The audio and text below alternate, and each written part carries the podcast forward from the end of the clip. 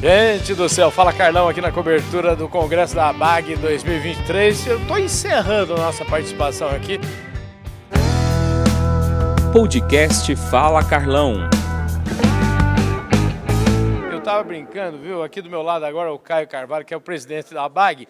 Eu estou falando, Caio, isso aqui para mim é a Disneylândia. Para quem gosta de conversar como eu, hoje foi a Disneylândia aqui. Parabéns pelo Congresso, que extraordinária é, é, presença política, profissionais, enfim, temas discutidos, homenagens. Você está de parabéns, viu? Obrigado, Carlão. É um prazer falar com vocês. Acho que você começa dizendo, dizendo tudo. O Brasil é a Disneylândia do agro. Essa é que é a verdade. É verdade. Então é uma questão de, de, escolher as pessoas certas, temas candentes, uh, ligados e a gente tem sucesso. Que espetáculo, viu? É, o que, que, se você tivesse que destacar, eu sei que é difícil, mas se você tivesse que destacar aí dois ou três temas que foram abordados aqui, o que, que você diria?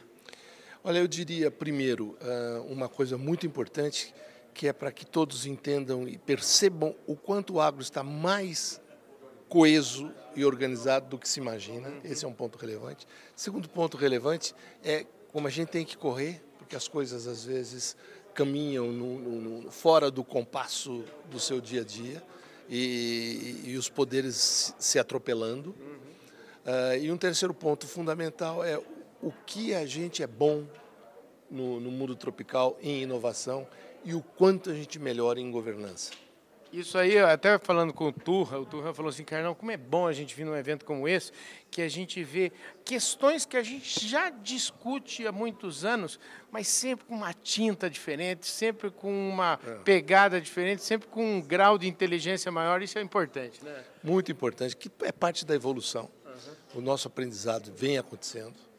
O processo hoje, digamos assim, ah, de fragmentação global, a questão da geopolítica, maltrata demais a todos, todos têm que buscar se ajustar e entender o processo, e isso é uma coisa que nos atormenta, porque uh, o Brasil, como um, um, um, país emergente, ele tem dado seu protagonismo que se posicionar como protagonista. Uhum. Portanto, não dá para a gente ficar esperando as coisas que vêm impostas. Agora mesmo nós estamos discutindo Sim. sobre o timing.